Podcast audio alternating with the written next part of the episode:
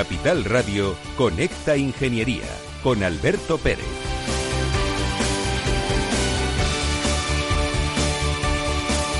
Buenos días España, buenos días ciudadanos. Comenzamos otro programa más de Conecta Ingeniería. Hoy teníamos previsto que el director general de Industria, Energía y Minas, don David Valle Rodríguez, estuviese presente en el estudio, pero una situación de última hora, una pequeña indisposición, no le ha permitido estar con nosotros. Lo traeremos al programa en breve. Seguimos en la situación de pandemia, seguimos con las fases, eh, la gente sigue utilizando mascarillas por las calles, algunos, otros no guardan la distancia de seguridad, hay que guardarlas. Pues aquí en el estudio estamos nosotros, con unos amigos que luego os voy a presentar, que ya conocéis de otras ocasiones, y que sí, estamos separados. Esa distancia interpersonal no nos lleva y no nos impide que sigamos trabajando por la ingeniería, por la ingeniería marca España, porque la ingeniería es importante. Y de, todo ello vamos a hablar a lo largo del programa, porque hoy vamos a tener una tertulia, creo que para ustedes va a resultar muy, que muy interesante. Pero bueno, tenemos que seguir adelante y como siempre os digo, la publicidad forma parte de nuestra vida en el mundo de la radio y la comunicación y debemos de dar paso a ella para seguir apostando por las empresas a las cuales estamos ayudando.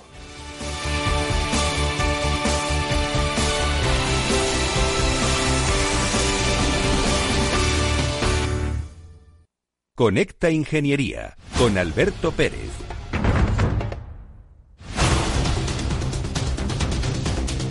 Pues vamos con nuestra sección de noticias de la semana. La industria española ha perdido 600.000 empleos desde 2008. Una noticia que es verdaderamente dramática para todos aquellos que nos dedicamos al mundo de la ingeniería y creo que la sociedad debe de ser consciente de la importancia que tiene la ingeniería en nuestro desarrollo como país, en nuestro desarrollo productivo. Pero bueno, no todo son malas noticias. También es cierto que Ignacio Galán, presidente de Iberdrola, hace unos días indicaba que si aceleramos las energías limpias, podríamos crear 300.000 puestos de trabajo ya. Eso es muy importante porque 600 menos 300 nos quedan 300. Tendremos que utilizar el ingenio para poder llegar a todos los lados con la ingeniería y crear más puestos de trabajo.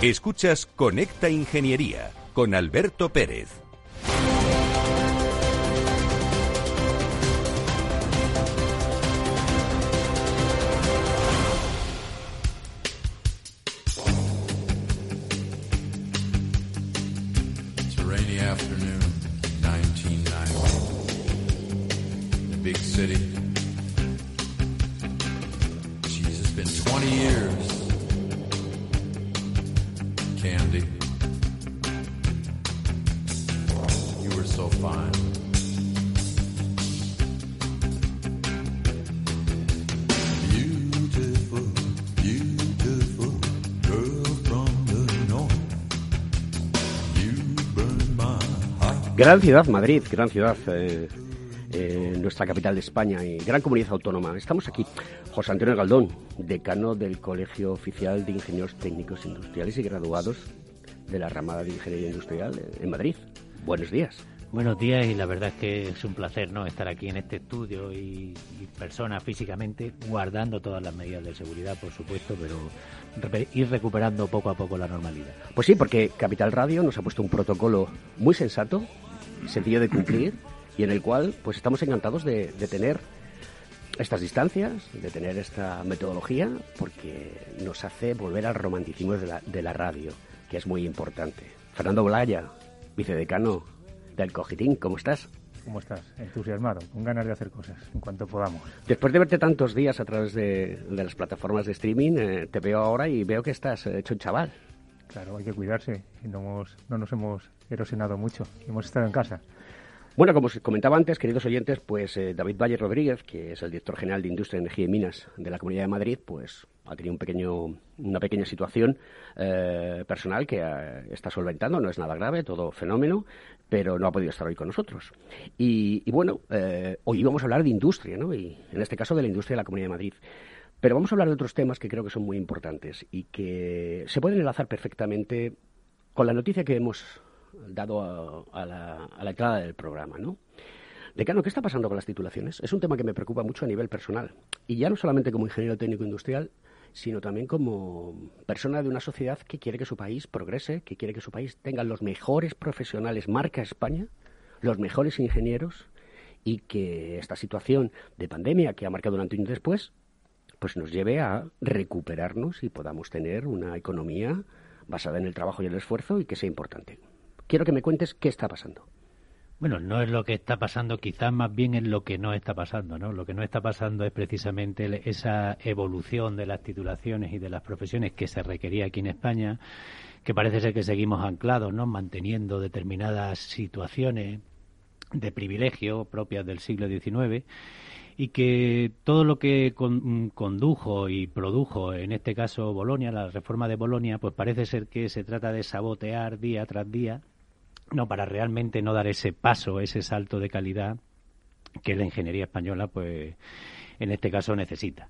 Nosotros somos, bueno, firmes defensores, ¿no? De que hay que evolucionar, hay que adaptarse, hay que, hay que situarse en el contexto europeo y mundial y que, eh, bueno, y así se está demostrando durante estos últimos años, ¿no? Que las titulaciones de grado en ingeniería son precisamente las que tienen sus homónimos, ¿no? En el resto de países, las que dan acceso a las profesiones, las que tienen que permitir ese acceso a las industrias, a las empresas, a aportar la tecnología y que en definitiva son las que se tienen que cuidar eh, y, mimar, ¿no? Que, es realmente el salto que tenemos que dar en, nuestra profesión y en nuestras titulaciones. Y bueno, hace poco, eh, si me preguntas por eso, pues hablábamos de una eh, de otra nueva modificación del Real Decreto 1393 del 2007 que precisamente es el, el, Real Decreto ¿no? que, que, transponía a, a Bolonia ¿no? lo que era el el modelo de Bolonia aquí a España, que ya ha sufrido nueve modificaciones,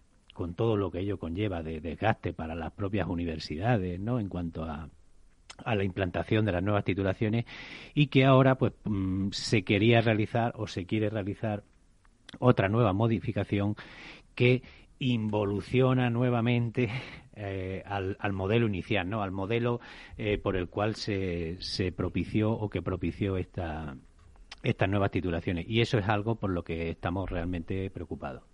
Si antes había ingenierías, ingenierías técnicas y licenciaturas, eh, ¿ahora qué hay, eh, Fernando Blaya?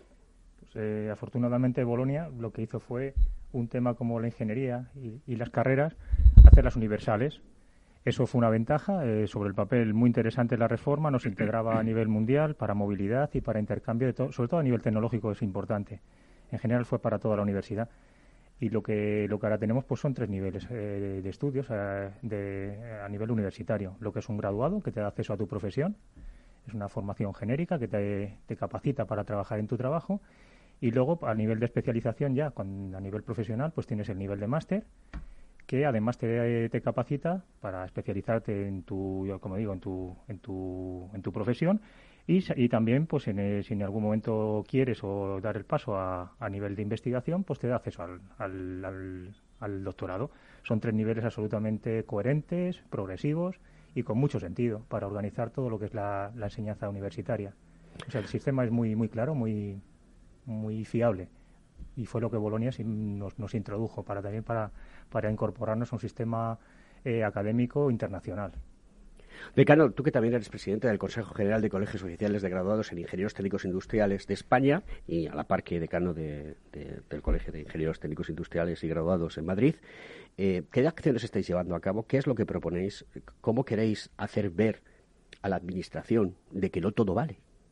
Que hay que consensuar las cosas y hay que valorar lo que hay ahora mismo en el mercado, las demandas, qué tipo de ingeniería se demanda y qué profesiones hay habilitantes para poder hacer ingeniería que está muy ligada a la transformación digital. No debemos olvidarlo. Sí, yo creo que las ingenierías tenemos que ser precisamente, mm, las ingenierías, los ingenieros, tenemos que ser precisamente los que propiciemos la evolución y la innovación de una sociedad. Y lo que no lo que no puede ser es que evolucione la sociedad y no evolucionen las, las ingenierías, en este caso las profesiones de ingeniería. Venimos arrastrando un modelo, como ya he dicho, propio del siglo XIX, año 1850. Creo que estamos en pleno siglo XXI y tenemos que evolucionar. La profesión nuestra ha ido evolucionando respecto desde el año 1850 hasta la fecha, de, pasando de ser peritos, ingenieros técnicos, graduados en ingeniería, ¿no? que es lo que, que es lo que somos ahora, ¿no? y, y ha ido siempre siempre evolucionando lo que es la, sociedad. Y hoy en día tenemos que mirar muy bien precisamente qué es lo que la sociedad quiere, qué es lo que la sociedad demanda. Y no estamos hablando de que, de que la sociedad no demanda ingenieros superiores e ingenieros inferiores. Estamos hablando que la sociedad necesita ingenieros. ¿Y qué ingenieros? Los mejores, los mejor preparados, los que sean capaces de aportar todo aquello que la que la sociedad necesita. Y es por ello que, que cuando vemos eh, determinadas reticencias, resistencias eh, eh, por, por, cuestiones corporativistas que hasta incluso están implantadas también en las propias universidades, no, pues mm, precisamente es cuando vemos que se están defendiendo unos intereses que no son los propios de la sociedad. Lo que es curioso es que bueno que aquí en España pues seamos ejerzamos la profesión de ingeniero técnico y cuando salimos fuera ejercemos la profesión de ingeniero pero cuando salimos a otros países de la Unión Europea, a otros países del mundo, ejercemos plenamente como, como ingenieros. Sí, que en cualquier... No, plenamente no, es que somos ingenieros. Es decir, vamos a cualquier país de Europa o cualquier país del mundo y se nos reconoce nuestra titulación, nuestra valía, nuestro background, un montón de cosas que incluso en nuestro país en algunas ocasiones se ven menoscabadas. Y eso a mí me preocupa. Preocupa y muchísimo, y sobre todo pues cuando, cuando ves que no se te reconoce realmente en tu país con lo que eres y en otros países, pues sí, la verdad es que eh, eso muchas veces es desolador. Y todo ello, como yo he dicho, que no obedece realmente a las necesidades de la sociedad. Y es donde sí que yo, lo que sí que estamos haciendo siempre es un llamamiento, un llamamiento a que tanto los poderes políticos como las propias universidades, como, como el resto de, agentes sociales que eh, encargados ¿no? de velar porque la educación sea de calidad, en nuestra sociedad realmente piensen o dejen a un lado sus objetivos particulares y piensen realmente en los objetivos de la sociedad. Hoy en día, cualquier graduado en ingeniería es un ingeniero. ¿Vale? Y eso hay que dejarlo muy claro. Es un ingeniero y tiene atribuciones profesionales y tiene la capacidad de trabajar. Y como bien ha dicho Fernando, la titulación de grado es la que tiene que darte acceso al mercado laboral, al mundo de trabajo y a partir de ahí te puedes especializar en, determinadas materias a través de un máster o, avanzar en la investigación con el doctorado, pero sí que tenemos que tener bien claro que la titulación de referencia, no solo en España, sino en el resto del mundo, es el grado. El grado de cuatro años, que es el que te prepara para el mercado de trabajo. Fernando, eh, el decano ha hecho alusión dos veces al siglo XIX. Yo soy de la opinión por lo que he estudiado en materia histórica, que el siglo XIX eh, fue un siglo perdido en España por el tema de la revolución industrial. Después de la primera ola de revolución agrícola, entramos en la revolución industrial y en España no se trabaja y se sientan las bases y en el siglo XX tenemos que recuperar todo ese trabajo realizado, pero además de todo ya ha avanzado el siglo XX cuando España se engancha a una revolución industrial de facto. Eh, esto me preocupa mucho porque estamos, estamos yendo de manera desacompasada con lo que está ocurriendo en el mundo. En principio, si nos remontamos a la historia, sí. Eh, ¿Qué ocurre? Que todo el progreso social, el, progreso tecnológico, todos los avances que ha habido, si echamos en telecomunicación, en transportes, en, en, objetos de consumo, siempre hemos sido un poquito atrasados, pues bueno, por la situación geográfica, política, bueno, es una situación histórica. Eso es un hecho. Pero ¿qué ocurre? Que también con, con, el, con la tecnología, que es como ha evolucionado, ahora hablamos de lo digital, pero ha habido otras revoluciones anteriores, todo lo que era robótica, toda automatización, lo que ha hecho la, tecnología es igualarnos la capacidad de acceder a, la propia tecnología, porque se abarata todo. Y es eh, realmente el, mecanismo de reequilibrio de todo lo que es el potencial de, de, los países, porque al abaratarse el acceso a la tecnología, realmente si tú te centras en una formación, en este caso de ingeniería, es la forma del progreso de tu sociedad. Con lo cual, vuelvo a tu pregunta, y el hecho de que tuviéramos en el siglo, por ejemplo, XX un retraso, ahora mismo con todas las tecnologías que hay, con el talento que tenemos y un buen sistema educativo, podríamos ponernos a la par en producción de, innovación, eh, pero un ciclo muy corto, porque realmente es capacidad y, talento lo que se requiere ahora mismo. El acceso ahora mismo es muy barato a, cosas que antes eh, era imposible de, desarrollar. Ahora todo el mundo con la comunicación puede acceder a desarrollo. Pero yo no me gusta poner paños calientes, ya me conocéis. Eh, pero la realidad es que tenemos un nivel bajo de vocaciones en ingeniería. ¿Esto por qué está ocurriendo? Porque eh, no se está teniendo en cuenta que la ingeniería hay que ponerla en valor. Las notas que se utilizan para hacer la situación de corte eh, pueden, pueden echar para atrás a, a mujeres y hombres a la hora de tomar una decisión en ingeniería? Yo estoy convencido que la España, la, España universitaria es una fábrica de generar buenos profesionales en ingeniería. Pero fíjate, si me permites a mí, eh, es incuestionable que socialmente está muy reconocido pues, eh, las profesiones técnicas y la ingeniería. ¿Por qué hay déficit de, vocación? Es decir, el paso para, para tú decidir que va a ser tu profesión cuando te estás en edad de formación. Pues un poquito por quizás la, cultura de esfuerzo, quizás, que, están relacionadas con carreras duras, pero el prestigio es incuestionable. Cualquier persona, si te deja. Sí, pero el esfuerzo, Fernando, lo hemos visto eh, en estos días durante la pandemia, como muchas personas eh, han hecho un esfuerzo extraordinario para llegar a los sitios, para trabajar, para dar respuesta. O sea que esa soft skill, que es el, el esfuerzo, si lo podemos decir así, esa habilidad blanda, está dentro del ADN de los españoles. Pero ¿qué pasa? Pues que se ha transformado un falso, pues, una falsa idea de, del esfuerzo, porque realmente tu actitud diaria es de esfuerzo ante todo. Y, se, y mira, es, un ejemplo que, por ejemplo, nosotros fomentamos mucho a nivel de, enseñanza media, el paso previo a las, carreras para fomentar esta vocación. Decir, mira, si es que es un estudio de cuatro años, un, tu grado. Si te esfuerzas cuatro años, con 22 años eres un ingeniero formado.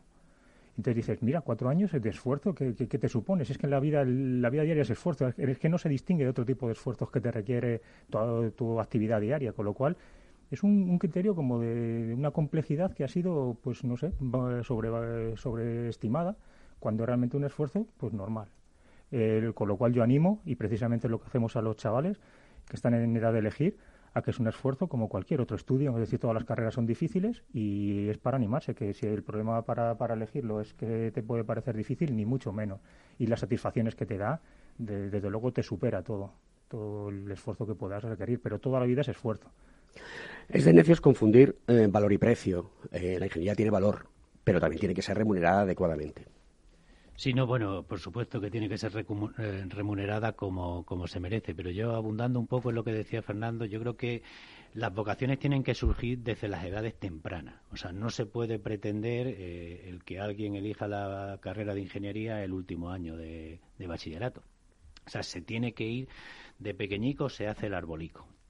¿no? Y se tienen que ir generando vocaciones desde el principio. Por ello es tan importante que que se, que se, que se planteen estructuras y políticas en materia educativa que tengan una continuidad en el tiempo, porque aquí cada gobierno que llega pone una, una, una, ley de educación diferente, ¿no? Y esa ley de educación diferente lo que hace es que de alguna forma eh, eh, entorpece el que haya una continuidad en esa política educativa. Y esa política educativa tiene que estar centrada siempre en pensar qué es lo que requiere un país ¿Qué tipo de profesionales son los que requiere un país?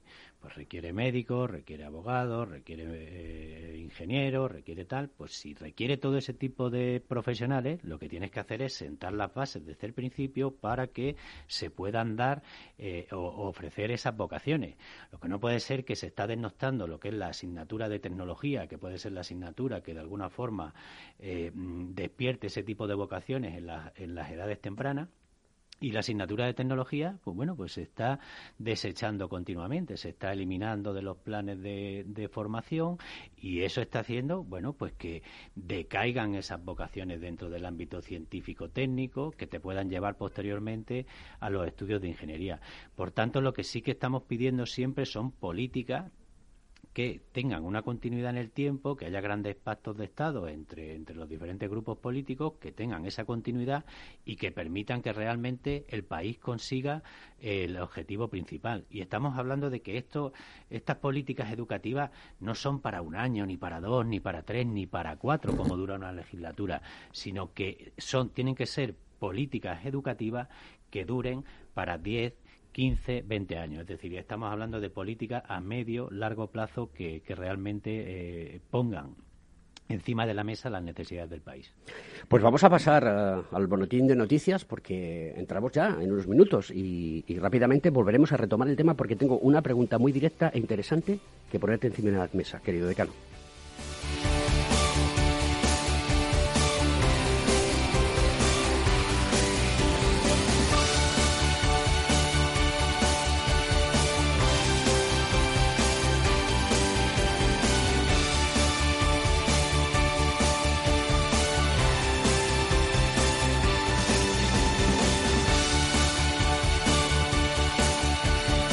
Escuchas Conecta Ingeniería con Alberto Pérez.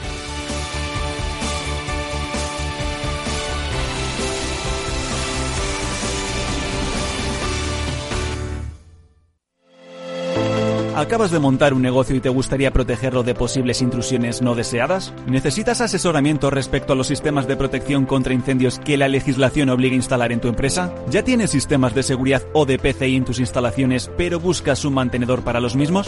No te preocupes, en Grupo Eurofesa damos solución a todas estas cuestiones. Ingeniería, instalación y mantenimiento son los servicios que ofrecemos para proporcionar a nuestros clientes soluciones integrales de cara a proteger bienes y personas en materia de protección contra incendios y seguridad detección de humos y gases, extinción automática y manual, control de accesos, videovigilancia y sistemas antiintrusión. Todo lo que necesitas en una única empresa. Grupo Eurofesa, siempre atendido, siempre protegido. Según sondeos realizados por colegios profesionales, las licencias registran plazos de tramitación superiores a los 18 meses. Los encuestados afirman tener sentimientos de impotencia por los retrasos inaceptables y gravosos. En eCity, las licencias ya no son un problema. Gestionamos con celeridad tu licencia o declaración responsable de modo presencial o telemático. Te garantizamos trato personalizado, seguridad y solvencia. eCity es una entidad colaboradora urbanística del Ayuntamiento de Madrid con más de 10 años de experiencia. Solicita información, tu EQ de confianza, www.ecity.es. También puedes llamar al teléfono 914514499 o visitarnos. Estamos en la calle Jordán número 14 de Madrid. Acceso por el Colegio Oficial de Ingenieros Técnicos Industriales de Madrid. ¿Estás colegiado en el Cogitim? ¿Piensas que por Novisar no necesitas la colegiación? El colegio es tu mejor aliado. Siempre estará en tu desarrollo profesional, ofreciéndote servicios como asesoramiento técnico, legal, laboral y fiscal, además de numerosas herramientas competitivas como formación presencial y online, acreditación de PC Ingenieros, software técnico, networking y otras muchas. Porque creemos que trabajando juntos podemos construir una sociedad mejor. Colégiate. Más información en www.cogitim.es. Si tus prospectos comerciales te resultan perfectos desconocidos, ahora puedes conseguir toda la información necesaria para que tus decisiones no impliquen riesgos para tu empresa. Informe es la empresa líder en información comercial, financiera, sectorial y de marketing, con acceso online a más de 350 millones de empresas en todo el mundo. Infórmate en el 902 176 076. Informa.es. Business by Data. En Renta 4 Banco lo tenemos claro. Este verano nos quedamos en España. Quédate con nosotros y consigue un 20% de ahorro en comisiones sobre las aportaciones que realices a nuestros fondos de inversión. Accede a los mayores mercados del mundo siempre desde España. Este año más que nunca. Gracias por invertir en lo nuestro. Consulta las bases en r4.com o infórmate en cualquiera de nuestras oficinas. Renta 4 Banco, tu banco especialista en inversión.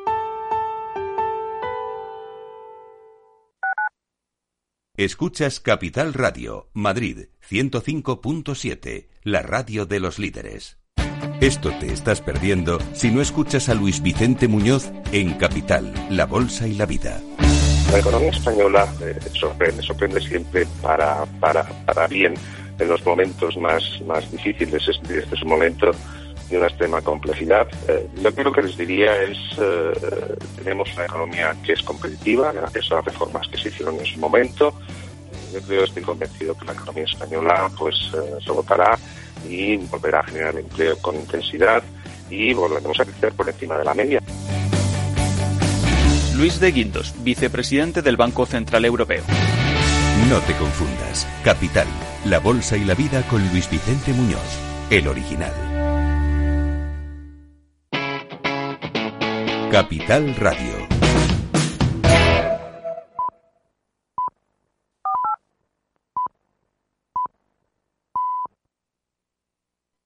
En Capital Radio, Conecta Ingeniería con Alberto Pérez.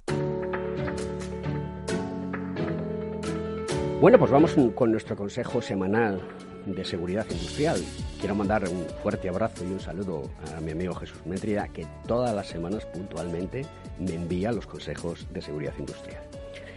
En este caso, el Consejo de Seguridad Industrial lo proporciona CONAIF, el Consejo de la Confederación Nacional de Asociaciones de Instaladores y Fluidos. Con la llegada del calor, como ahora son muchos los hogares, oficinas, industrias que solicitan los servicios de empresas instaladoras de climatización para condicionar las estancias. Para mantener la seguridad y el correcto funcionamiento de este tipo de instalaciones, los ciudadanos, es decir, nosotros, empresas o comunidades de vecinos, deben confiar siempre en instaladores técnicos habilitados.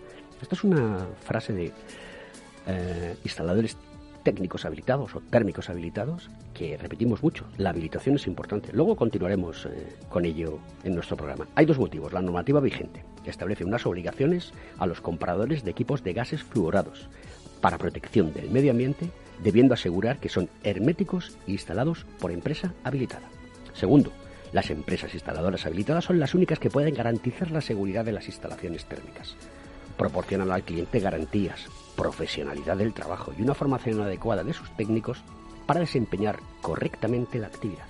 CONAIF, como organización miembro del Foro de Seguridad Industrial, apuesta decididamente por la seguridad de las instalaciones en España.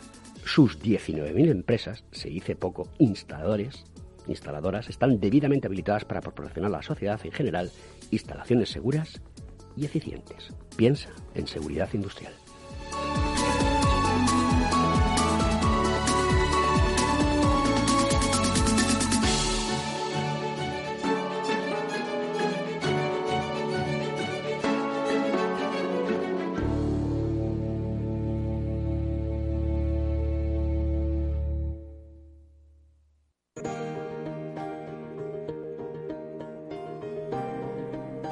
Bueno, pues retomamos los avances tecnológicos. Os voy a contar una cosita muy interesante.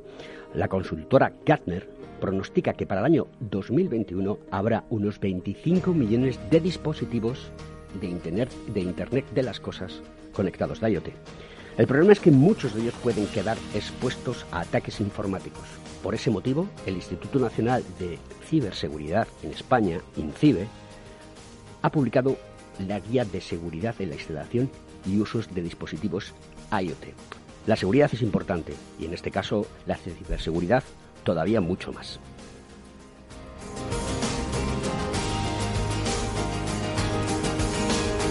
Estás escuchando Conecta Ingeniería.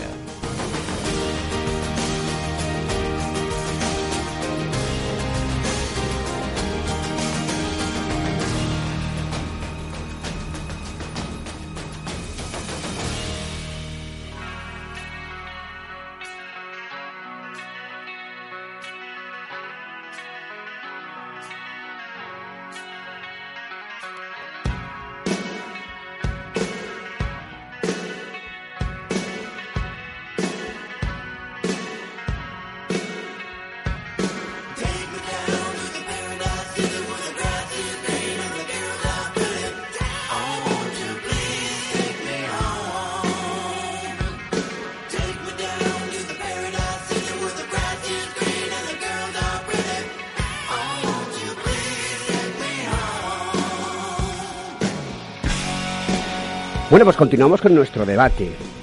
Decano, las modificaciones del Real Decreto 1393-2007. ¿Qué pretenden hacer con este Real Decreto? Que, si no recuerdo mal, me has comentado antes, que hasta en nuevas ocasiones se le ha metido mano para modificarlo. Bueno, esta última, la verdad es que esta última propuesta de modificación obedece a un objetivo claro, eh, yo creo que por parte de, bueno, de, intereses que no son los propios de la sociedad. Eh, sí, pero esa, esa modificación y esos intereses que estás hablando, ¿quién los promociona? Bueno, las determinadas universidades politécnicas, ¿no? que, que precisamente lo que pretenden es eh, claro, hoy en día la sociedad no es tonta y la sociedad estudia las titulaciones de grado y cuando eh, hay universidades que lo que están ofreciendo, volcando todo su esfuerzo en única y exclusivamente determinados másteres, no pues lo que eh, cuando no consiguen eh, su objetivo, cuando la sociedad no les compra, tratan de cambiar la normativa, darle la vuelta a la normativa para que precisamente sean los másteres los que se potencien, ¿no? De alguna forma, tratar de, yo siempre digo la, la misma la misma frase, ¿no? En este sentido, la universidad tiene que, dotarte de unos principios que al final te, permitan eh, tener esa libertad, esa capacidad de decisión, ¿no? Esa, esa eh, eh, responsabilidad tuya personal para, para tomar tus propias decisiones. Y sin embargo, lo que se pretende con estas modificaciones que, por un lado, pasan en el que tú eh, se facilite el acceso al máster sin haber terminado previamente el grado, es decir, se están perdiendo principios eh, tan importantes y tan básicos en la, en la enseñanza o en la educación como es la meritocracia. O sea, tú no puedes pasar de nivel sin haber terminado un título de grado, no puedes pasar de nivel al título de máster.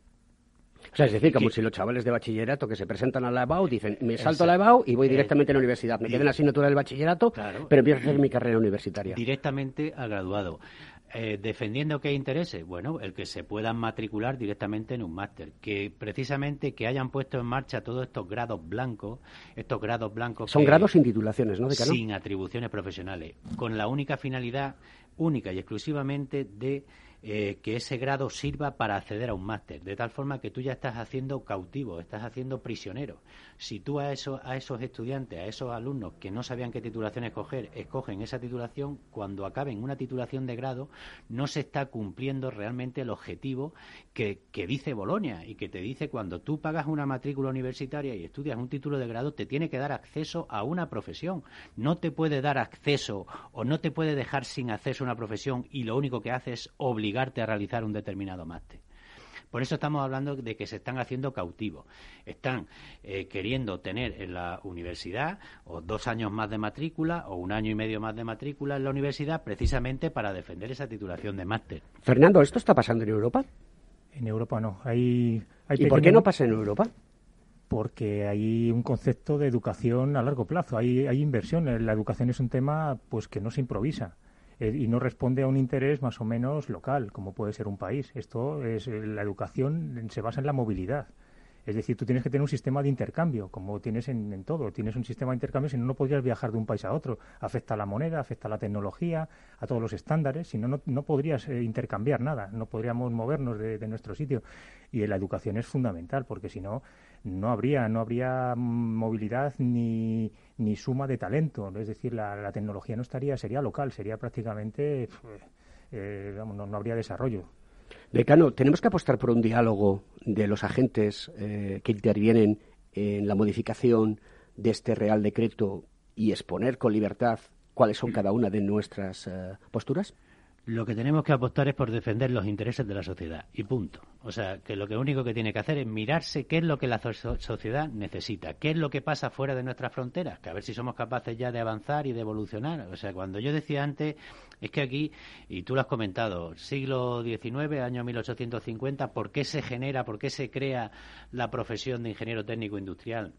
o la de ingeniero industrial en su caso, la, la de los peritos industriales, ¿Por qué? Porque se genera. Las, profesiones no se generan por, por, bueno, no sé, por arte de magia. Por generación espontánea, ¿no? Por generación espontánea. Es porque había una necesidad en el ámbito industrial de personas capaces de dirigir industrias, de poner en marcha las empresas y tal, y por eso se crea, en este caso, el ámbito de nuestras titulaciones. Pero oye, es que ya hemos, ha pasado muchísimo, ha avanzado muchísimo la sociedad en todo este tiempo y no podemos seguir manteniendo eh, el mismo esquema porque eh, eh, primero estamos en un mundo totalmente globalizado que no podemos impedir la movilidad de nuestros profesionales, sino todo lo contrario, que tenemos que propiciar esa movilidad y, como he dicho al principio, oye, vamos a defender los intereses de una vez de la sociedad, vamos a dejarnos de los intereses propios de cada uno. Si hoy en día los titulados de grado son ingenieros eh, plenos, con capacidad de trabajar, con atribuciones y con, y con un modelo de desarrollo profesional continuo a lo largo de la vida que te vaya enriqueciendo, que te vaya haciendo más competitivo, precisamente es por eso por los que tenemos que apostar y tenemos un espejo eh, cercano, con todo nuestro entorno eh, cercano y tenemos un espejo a nivel mundial donde vemos que, que precisamente son las ingenierías y las ingenierías de grado las que, las que realmente eh, sacan los países adelante. Y vuelvo a decir, yo creo que en pleno siglo XXI que se sigan utilizando expresiones como ingeniero superior, O sea, yo creo que, no existen. que no existe. Eso está... Se, se, sigue utilizando y yo creo que, vamos, no sé, estamos llegando. Una mentira repetida mil veces acaba convirtiéndose en una verdad. Claro, eh, y, son conceptos que hoy en día, de verdad, que, que no están ni, ni siquiera eh, eh, adecuados, ¿no? No son adecuados para, para integrarlos dentro de una sociedad evolucionada como estamos hoy en día. Entonces yo creo que se deberían quitar ya esas eh, estigmas, ¿no? pues para todos nuestros oyentes, para todos los ciudadanos de este país, les indicamos que hay ingenieros y ingenieros técnicos industriales y que son dos profesiones que están en el mercado y que desde hace mucho tiempo estamos trabajando. Pero no existen ingenieros superiores, no hay seres superiores. ¿No? Si al final cada uno, si eso de, de, superioridad o no superioridad, la verdad es que es un poco una anécdota, ¿no? Porque al final hoy en día... sí, pero ha calado, porque tú sales a la calle y dices, no, ese es ingeniero superior. No, no, no, ese es ingeniero, yo soy ingeniero técnico industrial. Pero al final somos ingenieros todos. Pero me preocupa una cosa que habéis comentado, que habéis dicho los dos, y es los grados blancos, sin atribuciones. ¿Qué sentido tienen? Porque, ¿qué se está buscando?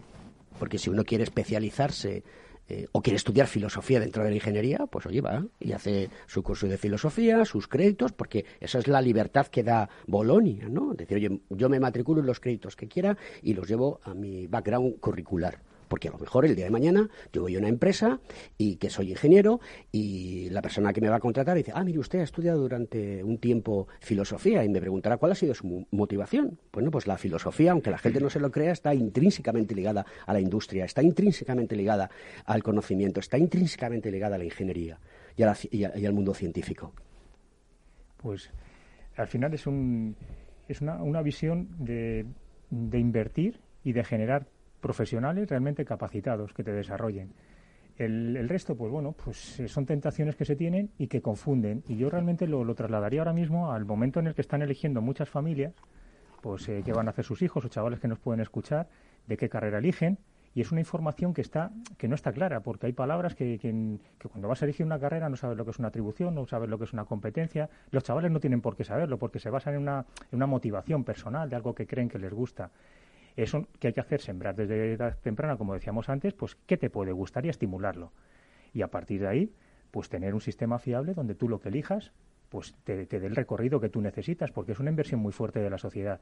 Y en el caso de la ingeniería, pues decir, pues vamos a poner unos títulos muy claros que te formen la base que te, que te genera tu currículum y tu capacidad, y después tienes la capacidad de especializarte porque el mundo te lo exige cuando ya empieza, tienes un acceso al mercado laboral y ves dónde te vas a, te vas a situar y entonces, naturalmente, que te haces un máster, dos másteres o lo que tú necesites porque te lo exige. La vida siempre se está estudiando. Es decir, no da, no da igual una cosa que la otra, pero hay que ir paso a paso y tú lo que tienes es que ir cerrando etapas que te permiten acceder a un mercado laboral. Y eso es, eso, vamos, parece una cosa obvia que, es un principio de Bolonia. Sí, yo creo aquí lo que hay que tener bien claro es que hay que saber elegir la titulación y hay que eh, realmente informarse previamente y que también las universidades y las escuelas den la información adecuada que muchas veces eh, no la dan. Y nosotros nos quejamos de eso amargamente. Nosotros tenemos dentro del ámbito de la ingeniería industrial más de 100 titulaciones de grado en ingeniería que luego no te permiten firmar ningún proyecto. Y eso genera frustración.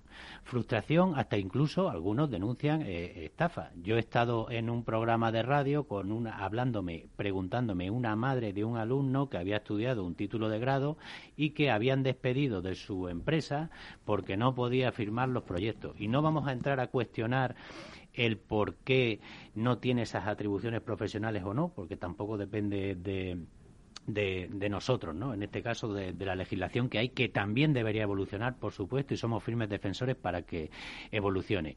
Pero sí que se tiene que tener la información desde el principio. Y hay que ser claro. Y hay que decir, y nosotros lo pedimos, que se ponga en mayúscula y con negrita, cuando tú vas a hacer una matrícula en la universidad, que esa titulación tiene atribuciones profesionales. ¿Y qué significa que una titulación tenga atribuciones profesionales? Que cuando tú tienes que desarrollar un plan de estudio como escuela, vas a desarrollar un plan de estudio, tienes que cumplir una serie de requisitos. Es decir, son titulaciones mucho más difíciles de implementar en las propias escuelas universitarias, no son tan eh, no son tan fáciles como las titulaciones que no tienen atribuciones profesionales las nuestras tienen que cumplir una determinada orden CIN con una carga lectiva, eh, con unas determinadas materias y con una serie de competencias que tienes que aprobar para luego poder tener esas atribuciones profesionales. Y generar esa titulación cuesta muchísimo más que generar otra titulación con un nombre muy bonito, un nombre recurrente, un nombre que también se llama ingeniería, pero que posteriormente no tiene atribuciones profesionales. ¿Y qué ocurre? Que muchas veces esas titulaciones de grado sin atribuciones profesionales se utilizan como cebo en las propias universidades para decirles, con estas titulaciones ustedes no tienen atribuciones profesionales, si quieren atribuciones profesionales tienen que hacer ustedes este máster. Entonces, lo que estamos generando es, primero, que se produzca eh, un retraso en el acceso al mercado de trabajo de esos ingenieros, con el coste que ello conlleva, pues para todo el mundo.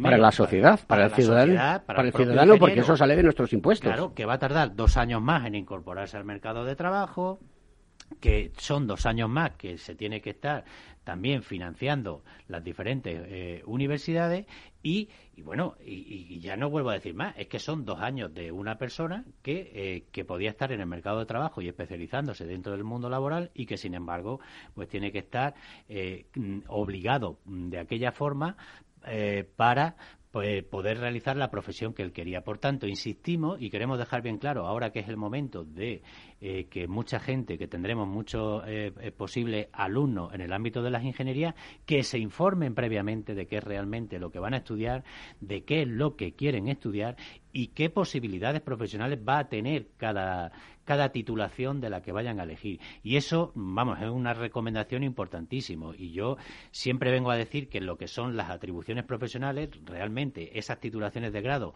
requieren un esfuerzo mayor que las titulaciones de grado que no tienen esas atribuciones profesionales, pero también van a tener una recompensa, el que siempre van a tener una posibilidad una posibilidad de poder firmar proyectos, realizar otras actuaciones profesionales que con esos títulos que no tienen esas atribuciones no van a poder. La pregunta es obligada. ¿La Administración qué opina de todo esto? Pues el, tema, el tema de la, de la autonomía universitaria lo que te hace es tener títulos atractivos para que en un, tener un catálogo donde un alumno diga, pues mira, este título mm, lo, lo relaciono con una cosa que a mí me gusta ser. Pero claro, detrás de un título universitario está después lo, que te sirve, realmente el contenido y la, y la aplicación que tiene. Claro, tú, pero te das cuenta cuando ya estás integrado en ese título, ya no tienes muy poquita capacidad de, reacción. Y sobre todo, si te das cuenta, por esa falta de información que decía José Antonio, cuando has terminado, ir accedes al mercado de trabajo y te das cuenta que, que realmente no estás habilitado, porque hay que, hay, que también identificar palabras. El tema de la atribución profesional, que se regula por ley, se llama así la ley, lo que te está haciendo es habilitar como ingeniero. Por eso se dice, mi título es habilitante. Pues por eso se dice que habría que tener un esfuerzo cuando se van a elegir carreras, o tú mismo o tus propios hijos, que muchos estamos en condiciones, de buscar titulaciones de grado habilitantes. Y las nuestras lo son. Entonces, eso es una, una, una pequeña precaución que lo único que te asegura es que cumple unos criterios que te permiten integrarte con capacidad completa como ingeniero. Yo creo que es importante también que la gente que nos esté escuchando, aquellos eh, colegiados eh, que nos están escuchando y aquellas personas que tienen una titulación que les da paso a una profesión habilitante, o como muy bien ha dicho José Antonio Galdón, que se pueden encontrar, que tienen una titulación en ingeniería, pero no es habilitante para la profesión, que vayan a los colegios profesionales, se eh, colegien y allí en los colegios profesionales se les dará toda la información para solventar esta situación. Es un tema preocupante porque eh, se avecina un cambio nuevo y si queremos salir de, la crisis tenemos que hacer recetas para la reindustrialización. Apostar por la industria 4.0 ecosistemas de innovación, inversión en I de incremento de gasto en tecnología, ayudar a las pymes a quien entren dentro de la transformación digital, porque tenemos que recordar que el 99,99% de las empresas en España son pequeñas y medianas empresas. Y en muchas de ellas hay ingenieros que están habilitados para realizar una profesión y que necesitan todo el respaldo y todo el apoyo. Decano, eh, ¿cuáles son los siguientes pasos desde el Consejo General de, Colegios que se van a seguir para, de alguna manera, frenar esta, entre comillas, locura que probablemente no venga a cuento cuando estamos en una situación donde necesitamos profesionales habilitados para salir de una pandemia que ha traído una crisis de magnitudes desorbitadas. Esto no se ha conocido en el mundo. Yo mm, vuelvo a insistir en lo que vengo diciendo todo el tiempo. Hay que poner encima de la mesa las necesidades de la sociedad. Si nosotros necesitamos profesionales expertos en, eh, no sé, tú lo has comentado, hoy en día eh, estamos hablando de que eh, va a haber una transformación en materia energética importantísima. Vamos a necesitar profesionales expertos en materia energética, ¿no? Por tanto, vamos a formar profesionales que sean capaces de llevar a cabo, de propiciar esa transición ecológica, esa transición energética que se adapte. esos profesionales preparados para realmente eh, llevar a las empresas, a la pequeña y mediana industria, esa innovación. Y necesitamos también el que se fomente, y nosotros lo decimos desde, desde el minuto uno, esa capacidad de emprendimiento en el ámbito industrial. Y todo ello tiene que venir acompañado de, y siento decirlo, y, porque muchas veces hasta incluso eh, parece que que no sé que, que, con las situaciones que se están dando en nuestro país pues mm, te da cierta inseguridad y cierta eh, eh, eh, incertidumbre no en ese en ese sentido de qué es lo que puede pasar. Y es que tenemos que ser capaces de generar certeza certeza y seguridad también a los inversores. España necesita inversiones, la Comunidad de Madrid necesita inversiones y tenemos que transmitir esa seguridad, esa capacidad de gestión, esa estabilidad. Ese saber hacer las cosas, es estar dentro de un marco europeo donde todos vamos a una y aquí no hace cada uno la guerra por su cuenta. Claro, y, un poco eso tiene que venir eh, en base a una determinada estabilidad y a unas políticas que nos, que nos conduzcan a eso. Y hay que dejar de lado, yo creo que de demasiada eh, enfrentamiento, guerra. ¿No, tienes la sensación, Decano, que, todo que eh, con los actores principales que son los profesionales se cuenta poco? Sí, por supuesto. Yo siempre lo he dicho. es muy triste esto, te lo digo, te lo digo porque cuando hay que hacer una reforma de este estilo o donde se pretende poner encima de la mesa encima de la mesa nuevas modalidades de, gestión, de integración, somos los últimos a los que nos llaman. Y tenemos que ser nosotros los que tengamos que levantar la mano y, y yo de eso ya me he cansado como ciudadano. Oye, es que hay que decir las cosas, cortitas y al pie, hay que decirlas. Claro, yo creo que esto, vamos, yo siempre lo he dicho, la competitividad de un país depende de la competitividad de sus profesionales, pero a, los profesionales también hay que darles voz y hay que dejarles precisamente eh, trabajar, que opinen y que desarrollen su profesión con las máximas garantías. Fernando, has hablado de autonomía universitaria. Esto es como cuando yo estudiaba que me decían, eh, el profesor tiene la libertad de cátedra. ¿Hasta dónde llegan los límites de la autonomía universitaria y hasta dónde llegan los límites de la libertad de cátedra, porque no vale todo. Pero eso es, mira, eh, esto pasa como en todo. El marco normativo, eh, y en España es muy generoso, prácticamente cubre todas las situaciones. ¿Qué pasa? Que eventualmente uno se esfuerza por hacer cambios según van cambiando un poquito las épocas. Pero el marco universitario, esa autonomía, es fantástica, porque precisamente te permite adaptarte a situaciones nuevas como es la tecnología, el cambio tecnológico. ¿Qué ocurre? Que la ley ya te contempla, hemos hablado de un orden CIN, unos planes de estudio que son iguales para todos, universidades públicas, privadas, y las tiene que cumplir todo el mundo. Y lo bueno de Bolonia, en España y en Europa. Entonces, el marco normativo te lo regula, es decir, hay libertad universitaria para esa capacidad autocrítica, realmente las ventajas que te da la universidad, pero lo que te hace es regular el mínimo que tienes que dar y las condiciones de acceso, de evaluación y, de, adquisición de las competencias. es decir, está todo regulado lo, que tiene que cumplir y a partir de ahí te dejan pues una actividad que naturalmente tienes que adaptarte. Es, fantástico, la, norma lo recoge todo, si está muy claro. Y la autonomía es, debe ser así. Eh, José Antonio, ¿la autonomía universitaria está fuera del pulso de lo que está ocurriendo en la calle y en las empresas?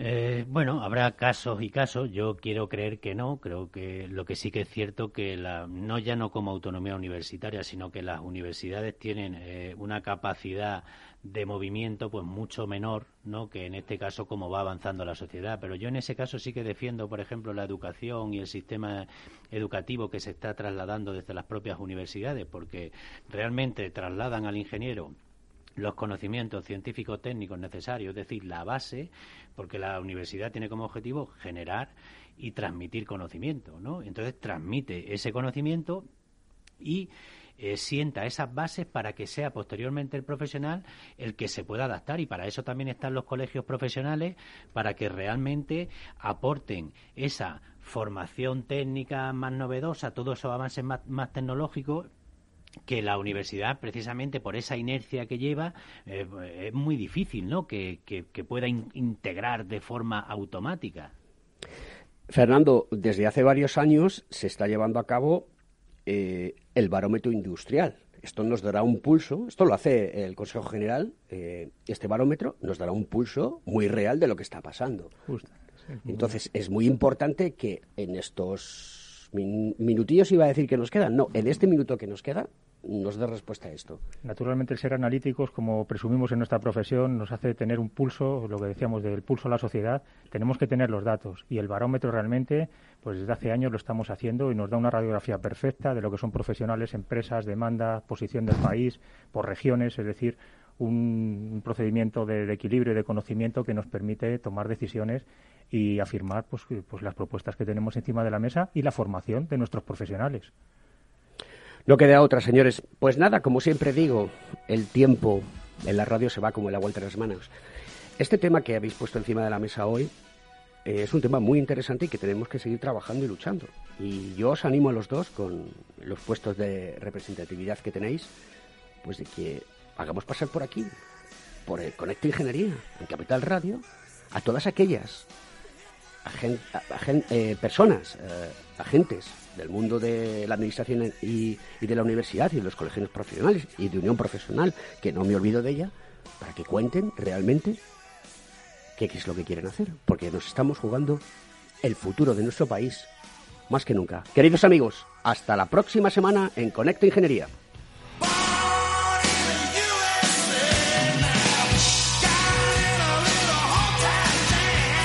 Conecta Ingeniería con Alberto Pérez.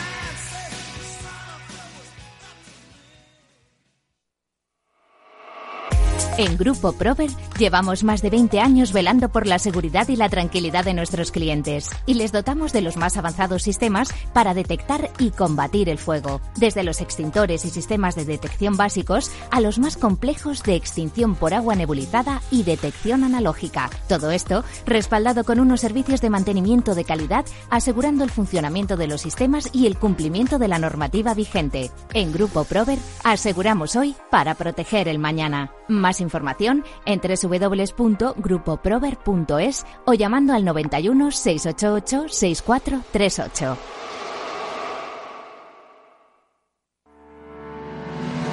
¿Quieres ser empresa colaboradora del Cogitim? Gracias al convenio gratuito tendrás multitud de ventajas para tus empleados aunque no estén colegiados, tales como descuentos en formación presencial y online, acceso a proempleo para que puedas encontrar el perfil que más se adecue a tus necesidades y aparición en nuestras publicaciones y web, entre otras. Hoy más que nunca, colaboremos juntos. Puedes llamarnos al 91 448 2400. Hola, soy Leopoldo Abadía, autor de La Crisis Ninja, y quiero hablaros de lo normal. Lo normal es que cuando inviertas tus ahorros, nadie deje los mejores productos de inversión para otros que tienen más dinero. Con Finanbest puedes invertir como lo hacen los grandes patrimonios, accediendo a los mejores productos de inversión. Entra en finanbest.com y descubre que lo normal es extraordinario. Lo normal es Finanbest. Los datos son el petróleo de nuestro tiempo. ¿Quieres saber cómo el Big Data está cambiando nuestras empresas y nuestras vidas? Capital Radio, Piper Lab y la red de mentoring de España presentan Data is in the Air el primer libro que recoge la transformación digital que viven las empresas españolas contada por sus protagonistas. Data is in the air, un libro para leer este verano y que también se escucha. Necesitas saber por qué los datos son el nuevo capital. Busca el libro en Amazon o pregúntanos por él. Data is in.